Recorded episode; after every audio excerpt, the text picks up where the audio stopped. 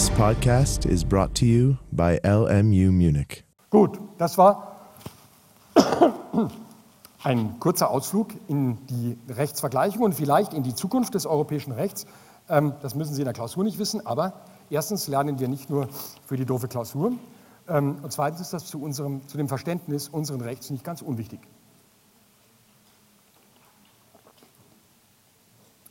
Wir bleiben bei den Erfüllungssurrogaten und kommen zu einem weiteren Rechtsinstitut, nämlich der Hinterlegung. Jetzt wird es ein bisschen esoterisch. Sie sehen ja auch, dass ich im Gesetz gehüpft bin. Ähm, ich habe die Hinterlegung, die bei 372 beginnt, bewusst übersprungen und bin erstmal zur Aufrechnung, ähm, weil die sicherlich das Relevantere ist. Schauen wir mal kurz hinein in den 372, schauen wir, um was es geht. Geld, oder lesen Sie mal kurz 372, dann nehme ich die Gelegenheit, noch mal kurz aus dem Orbit zu gehen.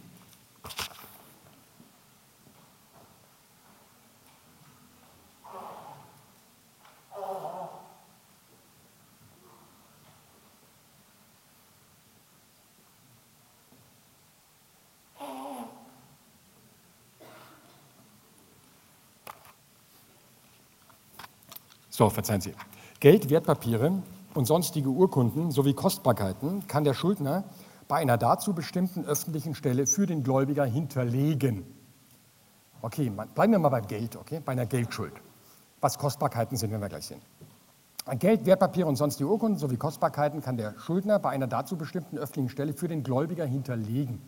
Also ich gebe Ihnen die Geldsumme nicht, sondern ich hinterlege sie an einer öffentlichen Stelle.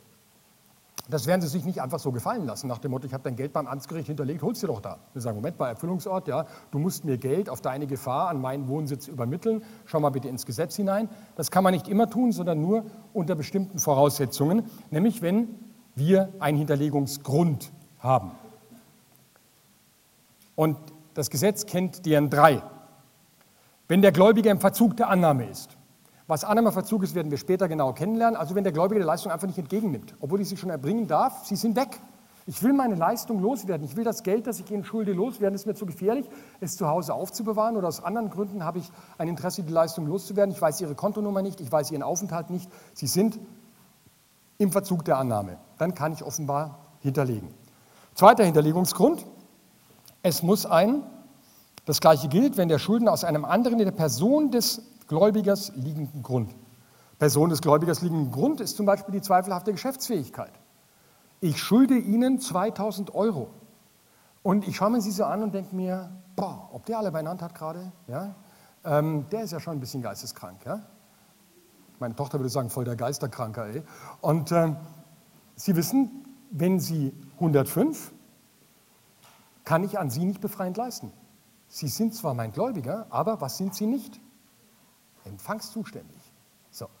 Also, das wäre eine Unsicherheit, ein in Ihrer Person liegender Grund. Auch da muss es ja irgendwie eine Möglichkeit geben, dass ich mein Geld loswerde und befreit werde und etwa nicht in Zahlungsverzug gerate und dergleichen. Und auch da kann ich hinterlegen. Und ähm, der weitere Grund ist, ähm, lesen wir im Gesetz, oder infolge einer nicht auf Fahrlässigkeit beruhenden Ungewissheit über die Person des Gläubigers seine Verbindlichkeit nicht oder nicht mit Sicherheit erfüllen kann eine Unsicherheit, nicht fahrlässige Unsicherheit die Person des Gläubigers kann ich zum Beispiel dann haben, wenn der Erbfall eingetreten ist. Ich schulde Ihnen, oder machen wir es andersrum, ich will Sie nicht sterben lassen, ähm, Sie schulden mir 2000 Euro und ich versterbe. Und ich hinterlasse, und das werde ich garantiert so machen, fünf verschiedene Testamente, ähm, in der alle Streitfragen des Erbrechts versammelt sind sodass ich in die Rechtsgeschichte dadurch eingehe und der gesamte Nachlass durch Prozesskosten hops geht. So, ähm, und jetzt wissen Sie gar nicht genau, wer ist denn dieser verdammte Erbe? Jetzt kommen meine Kinder und sagen, hey, wir sind Erben, ich schulde meinem Vater noch 10.000 Euro und die Geliebte kommt und sagt, nee, der hat mich eingesetzt, Geliebten-Testament, muss auf alle Fälle rein, werden Sie im Erbrecht kennenlernen und so weiter und so fort. Äh, der Kaninchenzüchterverein kommt auch, der FC Bayern und was weiß ich. Jetzt sage ich, verdammt nochmal, wer ist jetzt eigentlich, wer ist jetzt, mein, wer ist jetzt mein Gläubiger? Ich weiß es nicht, weil sich da bestimmte Personen streiten, sie seien Inhaber der Forderung. Und ich weiß nicht, wer, ist es, wer es ist. Werden wir seriöser? Also ein sogenannter Forderungsprätendentenstreit. Da stehen vor, ihr, vor Ihnen 20 Leute, die alle sagen, ich bin, ja, ich bin der Gläubige. Und Sie sagen, ja, woher soll ich jetzt wissen? Wenn ich jetzt an den Falschen zahle, 362.1 ist die Forderung nicht erloschen. Muss ich nochmal zahlen und schaue, dass ich mir das wiederhole. Darauf will ich mich nicht einlassen. Also was mache ich? Ich hinterlege. Gerade diese Situation, der sogenannte Prätendentenstreit von Gläubigern, ist für einen Schuldner extrem, extrem wichtig und kommt gerade im Erbfall gar nicht selten vor. So, also schauen wir jetzt uns die Norm nochmal ganz an. Wir wissen, wann man hinterlegen kann. Man braucht einen Hinterlegungsgrund, aber ich habe noch übergangen, was man eigentlich hinterlegen kann. Man kann hinterlegen Geld, Wertpapiere und sonstige Urkunden sowie Kostbarkeiten. Mit anderen Worten, wir brauchen zunächst mal als Gegenstand der Schuld einen hinterlegungsfähigen Gegenstand. So Geld ist klar, wir wissen, was Geld ist. Wertpapiere ist auch klar. Ähm, das sind alles Dinge, die wertbeständig sind, nicht verderben und nicht viel Platz verbrauchen. Ja, stellen, Sie an, stellen Sie sich vor, ich, über, ich schulde Ihnen die Übereignung eines Pferdes und Sie sind im Annahmeverzug und ich gehe jetzt mit dem Pferd zum Amtsgericht Hinterlegung stellen, sage, Gott wird gerne das Pferd hinterlegen, werden Sie sich bedanken, weil die haben keinen Platz für ein Pferd. In einem solchen Fall ist sicherlich keine hinterlegungsfähige Sache. Da kann man dann, das lesen Sie bitte selber mal durch, in einer solchen Situation kann man unter bestimmten Voraussetzungen, die im Gesetz näher beschrieben sind, einen Selbsthilfeverkauf machen und dann das Geld, das, den Erlös hinterlegen. Okay? Gut, also wir brauchen, und daraus, also wenig Platz, wertbeständig, verdirbt nicht, Daraus erklärt sich, was Kostbarkeiten sind. Ja? Also Goldbarren, ähm, Juwelen und dergleichen, sicherlich nicht Ihr Auto und dergleichen. So, okay. Das sind also die Hinterlegungsvoraussetzungen. Ein paar kurze Worte über Hinterlegungsverfahren, das müssen Sie nicht lernen, ähm, nur wissen, wie das funktioniert. Ähm, das war früher bundesrechtlich geregelt in der Hinterlegungsordnung und ich glaube, durch die Föderalismusreform ist es in die, in die Länderkompetenz äh, gekommen. Ähm, es gibt jetzt in den jeweiligen Ländern Hinterlegungsgesetze. In Bayern ist das das Hinterlegungsgesetz, das BeiHintG, und das unterscheidet zwischen Hinterlegungskassen und Hinterlegungsstellen. Und die Aufgaben der Hinterlegungsstellen werden den Amtsgerichten übertragen. Das ist wichtig. Also Hinterlegungsstelle ist das Amtsgericht, und zwar das Amtsgericht des Erfüllungsorts. Keine Angst, das müssen Sie nicht merken. Und im Notfall kann man das erblättern dann im Examen, weil in der Fußnote steht, beachte Hinterlegungsordnung und dergleichen. Was uns hier interessiert, ist die Wirkung der Hinterlegung. Denn wir, von was reden wir eigentlich? Ähm, wir reden von Erfüllungssurrogaten. Jetzt wird es wichtig. Es gibt zwei Arten zu hinterlegen. Wenn nur einfach hinterlegt wird, dann hat der Schuldner das Recht, die hinterlegte Sache zurückzunehmen. Paragraph 376. Der Schuldner hat das Recht, die hinterlegte Sache zurückzunehmen. Absatz 2. Die Rücknahme ist ausgeschlossen, wenn der Schuldner der Hinterlegungsstelle erklärt, dass er auf das Recht zur Rücknahme verzichte. Wenn der Gläubiger der Hinterlegungsstelle die Annahme erklärt und so weiter. Das muss uns jetzt gerade nicht interessieren. Also, Sie hinterlegen und Sie verzichten auf die Rücknahme. Wenn das der Fall ist, tritt Erfüllungswirkung ein. 378. Das ist die entscheidende Wirknorm die wirkt wie der 362 bei der Erfüllung und die wirkt wie der Paragraph 389 bei der Aufrichtung.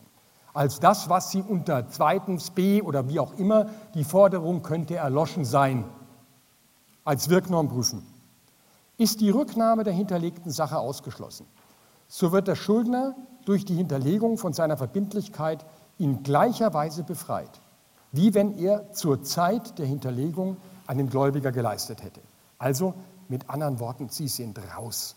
Und das ist der Clou der Hinterlegung. Wenn Sie auf die Rücknahme nicht verzichten, dann haben Sie nur eine Einrede nach 379. Dann können Sie äh, Ihrem Gläubiger, wenn er kommt, sagen, hey, geh an die Hinterlegungsstelle, holst dir da, aber lass mich in Ruhe. Dann sind Sie noch nicht raus und haben nur eine Einrede. Aber natürlich sollte man, wenn man hinterlegt und man ist sich sicher, man schuldet, und man will die Leistung loswerden, aber man weiß nicht, wem man schuldet, aus den in 372 genannten Gründen, der Hinterlegungsgrund muss vorliegen, dann ist der Clou der Geschichte, dass sie, um mal im Bild zu bleiben, sie haben einen Rudel Hunde, die streiten sich um den Knochen, der ihnen, den sie einem dieser Hunde schulden. Sie wissen nicht welchem. Also was machen sie? Sie schmeißen den rein, sagen, balgt euch drum, mir ist es egal, ich bin raus, ich bin dann mal weg.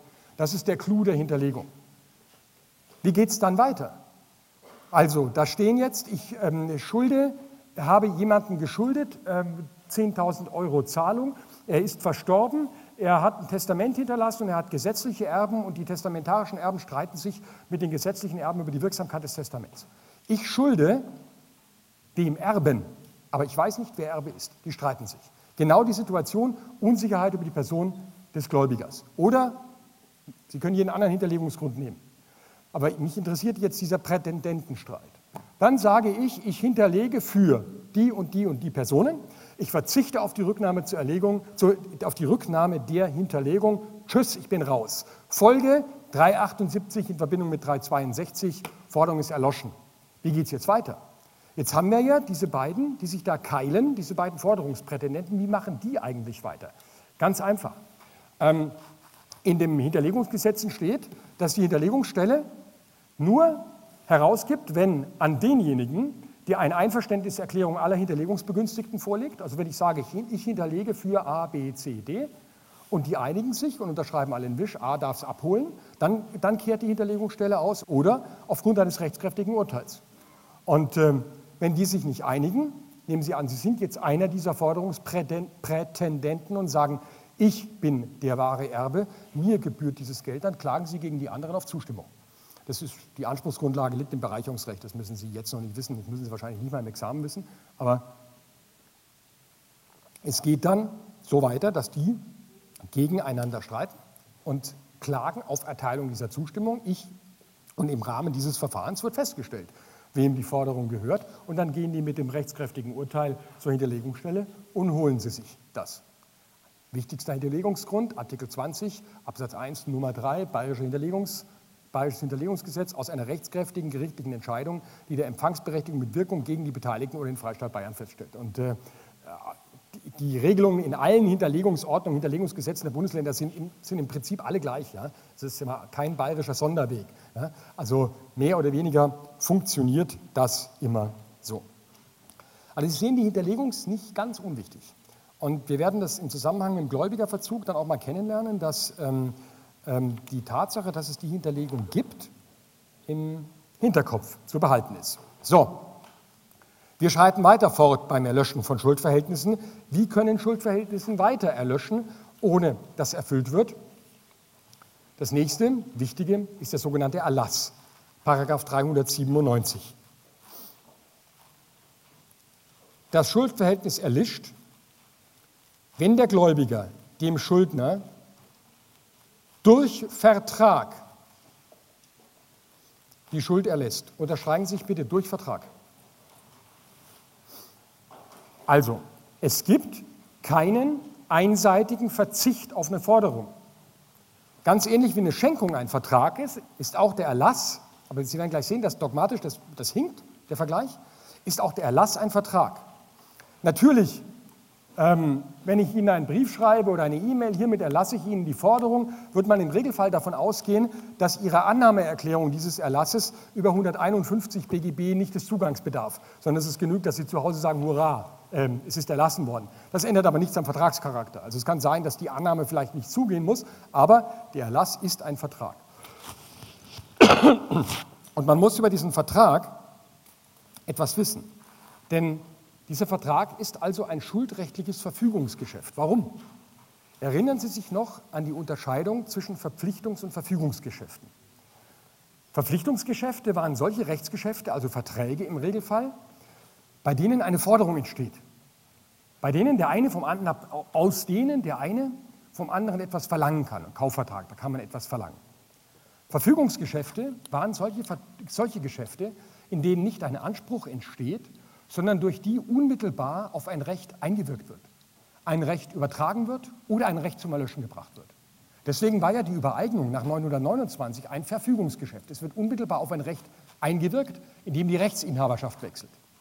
Und so ist auch der Erlass ein Verfügungsgeschäft, weil unmittelbar auf ein bestehendes Recht eingewirkt wird mit Abschluss des Vertrages, des Erlassvertrages, erlischt die Forderung.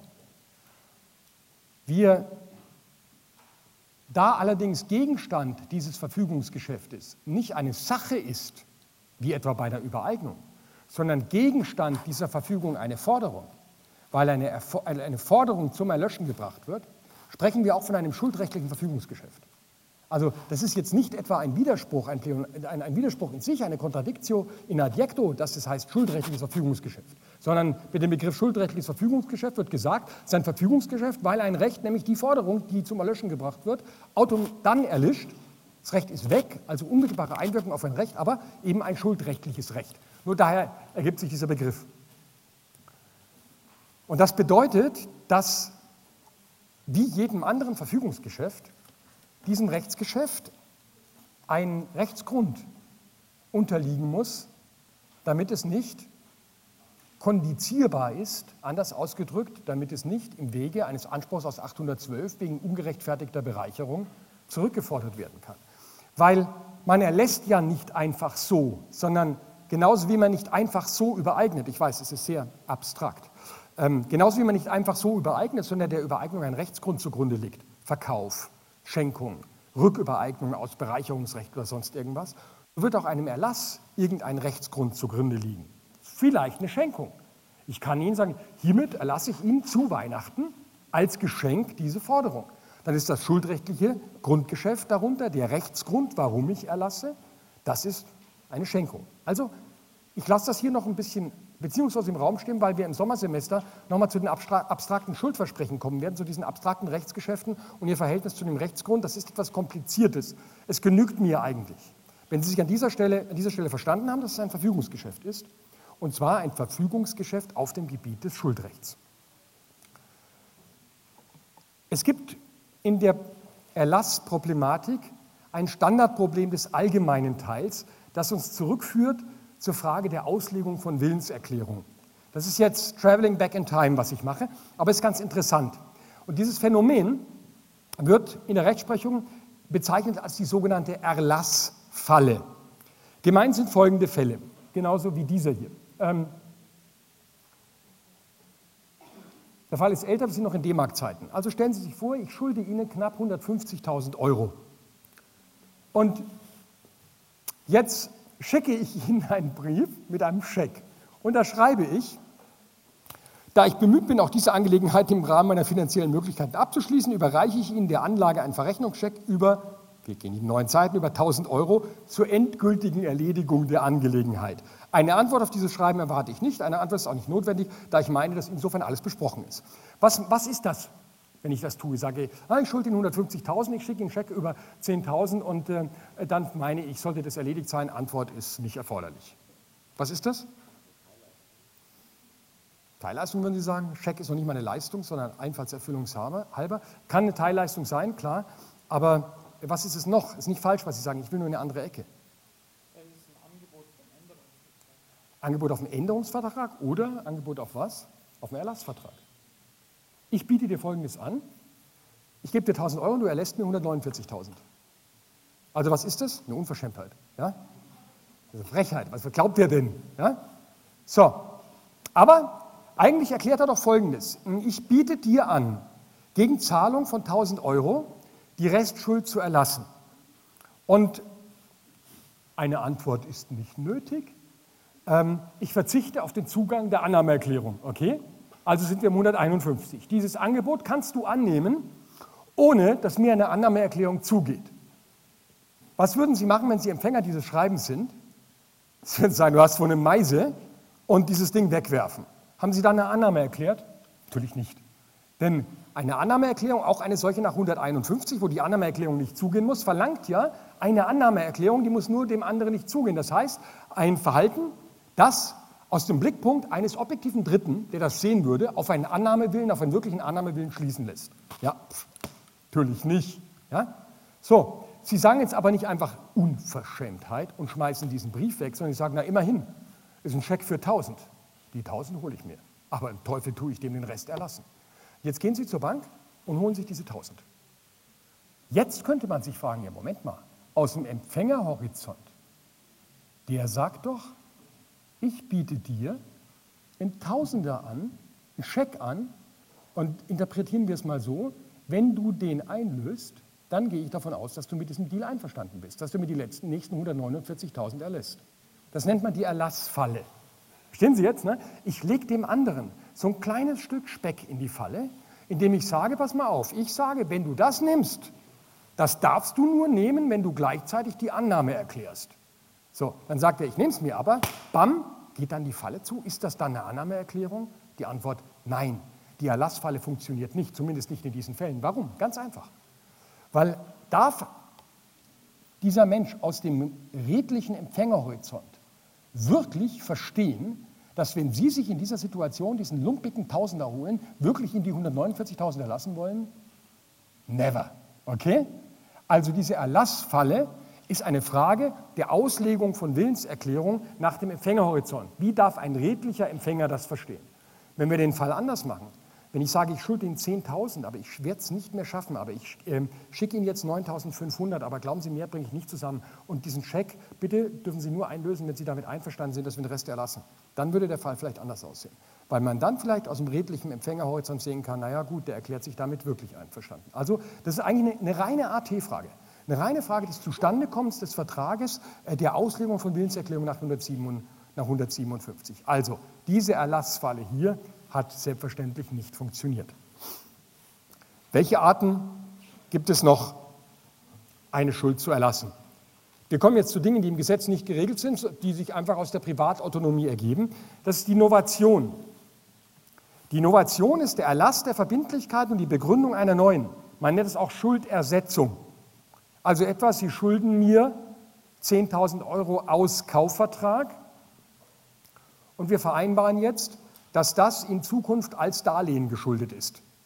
Dann vereinbaren wir, dass die, der Anspruch aus 433 Absatz 2 auf Zahlung erlischt und an seiner Stelle ein inhaltsgleicher, also höhengleicher Anspruch aus Darlehen besteht, der ab jetzt den Regeln des Darlehens unterliegt. Also eine Schuldumschaffung oder Schuldersetzung, Novation ist das Fremdwort dafür.